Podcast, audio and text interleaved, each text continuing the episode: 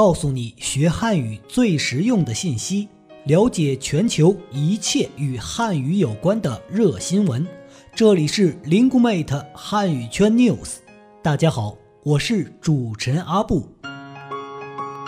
随着中国经济发展及国际影响力的不断提升，汉语成为一门热门语言，并在全球掀起了一股汉语学习的热潮。为准确把握全球汉语发展的脉搏，搭建一个链接汉语圈的快速通道 Lingumate 汉语圈 News 推出主题策划“链接汉语圈人物访谈”节目，将聚焦国际汉语传播的一线教师和知名院校机构的管理者和决策者，展示优质的国际汉语教学资源、最前沿的汉语教学经验。以及汉语传播的最新政策和服务信息，在北京华文学院，我们采访到了郭熙副院长和三位一线老师，感受最深的是他们对华裔汉语教育的深度挖掘和认知。通过对比分析对外汉语传播的两大对象——华裔与非华裔。寻找到针对华裔人群的对外汉语教学思路，并且形成属于华文学院的教育理念。下面让我们一起跟随付刚、王霞、王文龙三位老师，走进一个全新的学汉语的华裔新生代。在付刚老师眼中，华裔学生的汉语听说能力强，读写弱，从小的生长环境。让他们有片段性的中华文化摄取，更容易进入汉语学习的轨道。我们所面对的来自世界各地的学生，他是有两类，一类是华裔，一类是非华裔。那么对待这两类学生，其实教学的难点是不一样的。然后华裔的学生普遍反映出来，就是说他的听说能力比较强，然后他的读写能力比较弱，尤其汉对汉字的这个掌握，然后认知这个方面。但对于非华裔的学生来说，可能我们就是要给他创造一个，尽量给他创造一个母语的环境，就是对他来说是一个，就是在这里汉语的一个说说汉语的环境。因为对他来说，他进入到一个新的语言环境，他的语言转换的过程中，他会遇到各种各样的问题。呃，实际上比华裔学生，他是因为华裔学生在不管他在。什么国家？比如说在印尼、在泰国，他虽然可能不会说汉语或者不会说普通话，但是他有片段性的这种摄取，就是文化的摄取。比如他生活在华人的社区，然后他接触过汉字，他接触过方言，啊，也接触过语法。那这些东西对他，而且在文化的呃摄取上面，他是在文化差异上面没有那么大。所以相对来说，华裔学生比较能够融入我们这个目的语的圈子，但是对非华裔学生来讲，可能比如说我们有个来自加蓬的学生，他就很难融入，他不是那么容易进入到一个汉语学习的轨道。你可能就要给他从一个学习这个方法的培养啊，这个这个方面文化的。这个方面去理解、去认同，然后慢慢慢慢的进入，所以他们的这个特点不太一样。王文龙老师则从汉字和语音语调两方面来分析华裔和非华裔的不同难点。对于非华裔来说，可能更多的呃体现在汉字这个方面，因为从各方面的反馈上来说，非华裔的学生对于汉字的这种畏难情绪是比较明显的。但是对于华裔来说，可能呃，他的这个语音语调方面，呃，反而有一些更大的困难，就是我们所谓的话说话也好，或者是怎么样也好，就是可能他的水平已经到了一定的水平，这个语音反而更加难以呃改变，可能确实有这样的一个问题。王霞老师提到，在北京华文学院，百分之八十为八五九零后的华裔新生代，在对中华文化的认知上。他们呈现出了符号化的特点。我们是北京华文学院，那我们教育教学的对象呢，主要是华裔的一些孩子。那据我们的这种去年有一个调查，一边要做一篇论文？有一个调查，其实我们现在在校的学生，这种华裔的学生很多年纪是偏小的，我们可以称之为新生代的华裔。新生代的华裔其实指的就是真正的八零后、八五后，甚至是九零后。那我们据我们的统计，我们的在校的学生上个学期，那么这个新生代的华裔可能能达到百分之八十九十这样的一个比例是非常高的。那对这些孩子来讲呢，就讲到我们那个文文化的认同上，虽然他们在他们所在国对这个中国的文化有一些感知，比非华裔的要强，但是说实话，已经只是感知，甚至是片段性的摄入，它不是一个系统性的。就是他，比如说对一个文化的了解，他可能知道这一个点，或者一点点一个片段，然后就他不成其为一个体系，所以对他来说其实是很难的。呃，是比较难的，并且他们的这种对中国文化的理解，很多都是停留在这种符号化。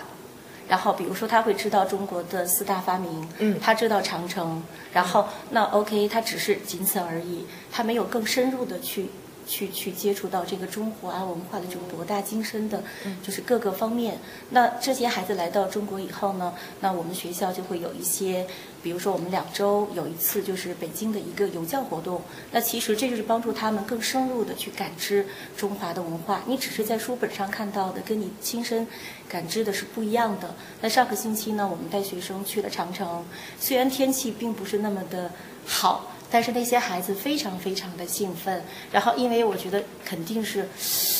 给他一种作为一种龙的这种传人那种自豪感，就是很自然的就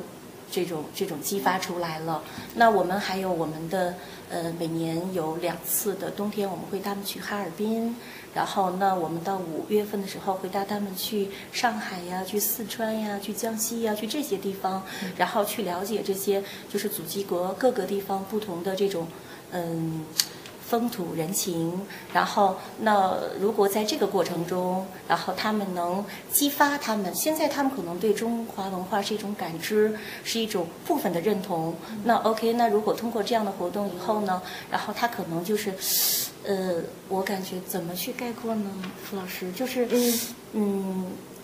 就是能激发他这种对民族文化的这种认同感。因为如果没有接触的话，他可能会有误会，会有不了解。只有接触了以后呢，他才能深化他这种。这种感知，那到了中级以后，那刚才对于这种是初级的孩子，那中级的孩子呢，他们已经具备了一定的这种语言的这种能力了，对吗？那这个时候呢，我们可能就是更多的是从语言材料上，嗯，然后对他们，我们有阅读课，然后我们课外有这种报刊阅读，类似于这样的选修课。那我们因为毕竟是来。中国主要是来学习语言的，那我们更愿意在语言文字上，然后那 OK 让他从对中国社会的方方面面，然后有一个了解，报刊阅读呀之类的课程。关于华裔留学生，付刚老师特别强调，对于我们而言，他们已经是外国人了，但他们保留了中华传统文化的核心，对于诸如贴道符、数字四等文化点。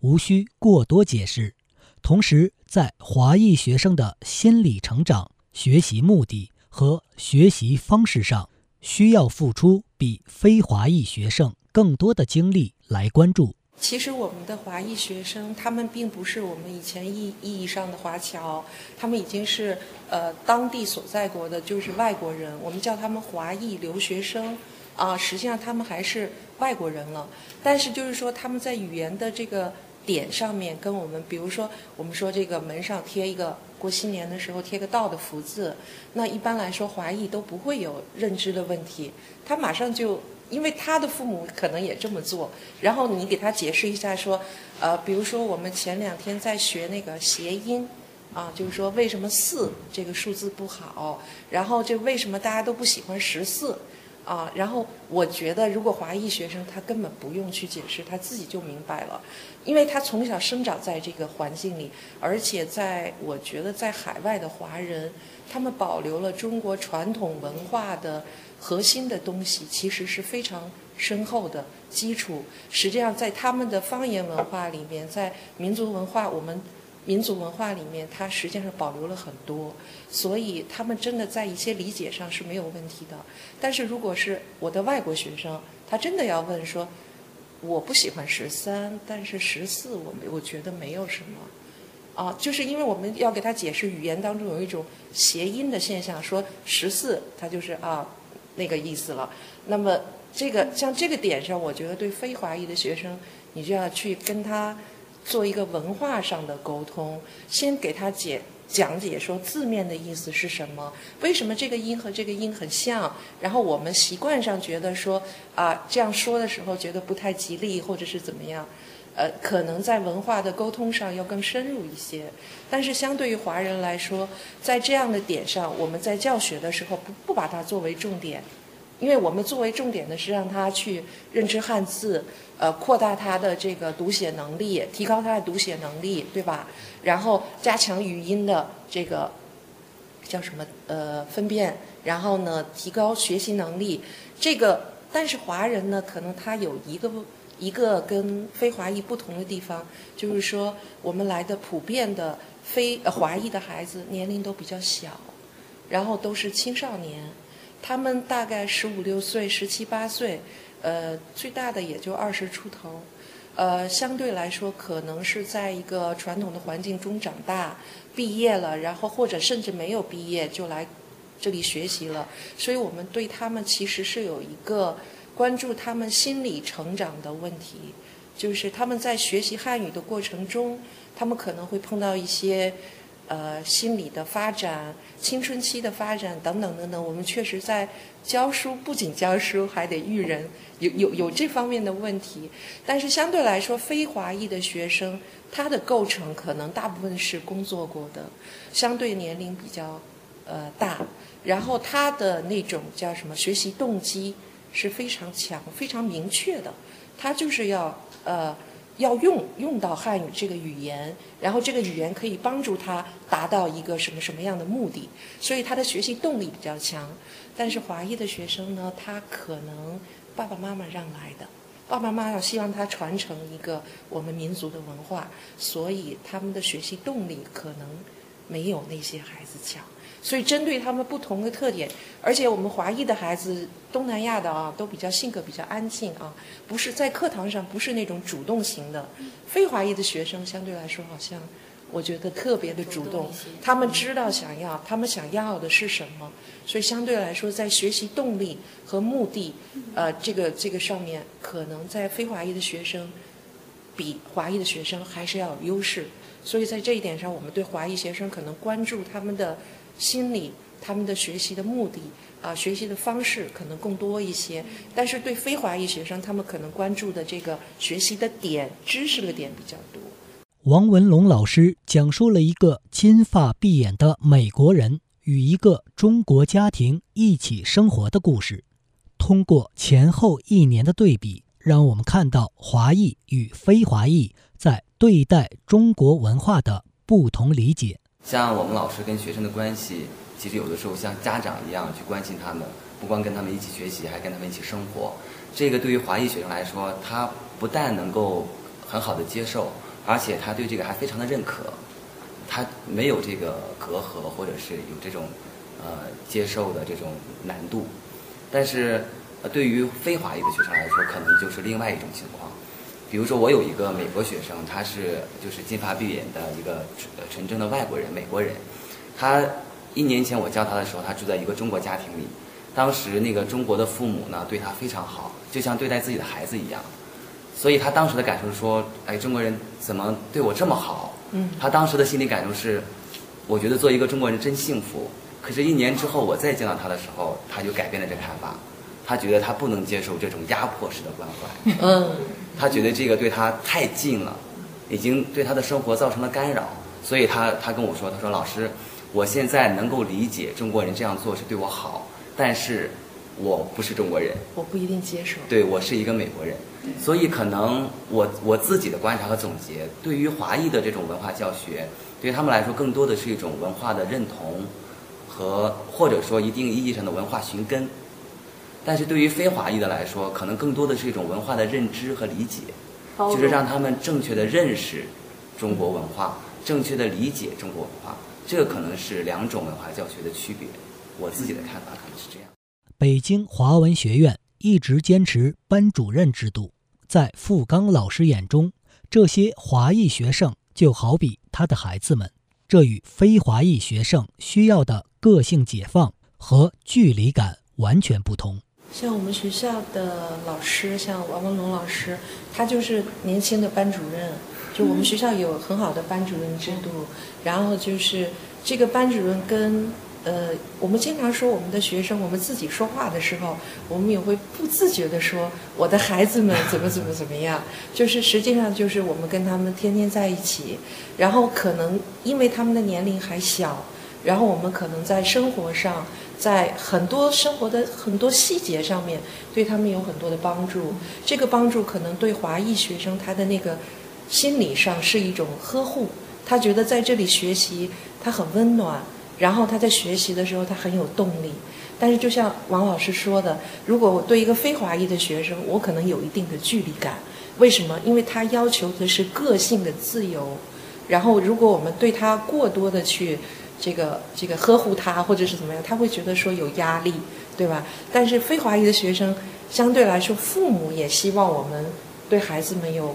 更多的这种关爱，我们实际上就是多少年都坚持了这种这种班主任制度，可能就是说，确实是对老师来说是很辛苦的一件事儿，因为可能晚上大半夜了，学生给你打电话说：“老师，我牙疼啊，我要去哪个医院，对吧？”还有的学生说，前两天有个学生给我打了个电话说，已经毕业了，在北京工作，在人人网工作，然后他说：“老师，我掉头发了，我应该去哪个医院看一看？”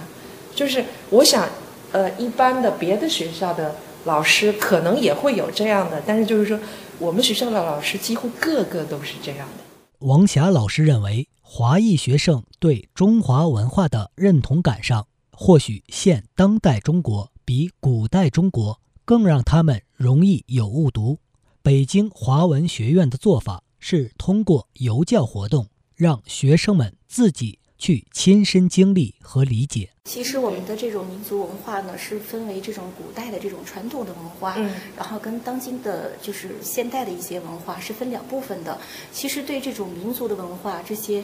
华裔新生代的华裔，他们是有一定的认同的，嗯。但是走入到我们这个新的这种世纪，就是当代这个社会里边，他会因为不了解，然后因为他会有一些，呃，怎么说呢，误读。嗯，对，好像比如说，我记得我那个时候去泰国的时候，我在泰国教书的时候，有一些生活习惯，比如说我去购物啊，或者什么，他们有的泰国老师就说：“哎，你们有这个东西啊，你们有那个东西啊。”他们就觉得我们没有，因为他们对我们的发展就是太怎么说，很长时间没有了解到我们中国是什么样的一个发展速度，他们就觉得说：“哎，原来你们中国人也挺有钱的。”就是这个感觉，就是感觉好像我们就是多少年就是没有没有看到过这个发展。那这个东西，你我们不可能跟学生说我们是什么什么样的，是好像我们学校的这种游，我们叫游教活动，不是旅游，就是一边游一边学习，寓教于游。那就是通过这样的活动，让他。亲身的去了解，不是通过我们老师去告诉他，是让他自己去亲身经历，然后给他更深刻的印象。同时上课的时候，我们尽量创造更好的这个目的语的环境，然后利用视频啊，利用音频，然后让他去更多的接触。付刚老师介绍说，他会把一些中国热播的娱乐综艺节目搬上课堂，比如《非诚勿扰》《非你莫属》《爸爸去哪儿》等。当这些华裔学生回到自己的国家时，也会把更接近当今中国社会现实的东西反馈给周边的人。比如说像印尼，他断代了很久，所以教给他的老师就年纪比较大，或者是他们的那个对中国的认知，因为可能很多老师好多年没有到中国来，对当今中国的发展，他有一个断代。然后我们尽量就是说，到了中级的时候上课，比如说我们的口语课、阅读课，每一个教室里我们都有投影、有 PPT。然后我们老师除了根据上课的资料教给他们书本上的东西，同时也给他一些呃跟课文相关的音频、视频。然后比如说像我的口语课，我会中级下的学生，就是中级应该说在这儿学了两年的学生，一年半的学生，我们会给他一些，比如说给他看一些节目，比如说前一段时间给他看了。呃，什么《非诚勿扰》？嗯，呃，然后《非你莫属》找工作，因为他们面临毕业要找工作，然后还看一些就是包括什么《爸爸去哪儿了》啊这样的节目，就是当今反映当今社会发展的一些节目给他看。这样的话，一方面提高他的语言水平，然后让他的。知识能够反复的去复现，反复的去更新，同时就是让他对中国有更多的了解，然后他能够把这个信息带回到他的国内。在因为很多我们毕业的学生回去做了老师，啊，或者不做老师，可能学别的专业，做别的工作，但是他也去给学生补习。他通过这样的渠道管道，然后就是说让他把更多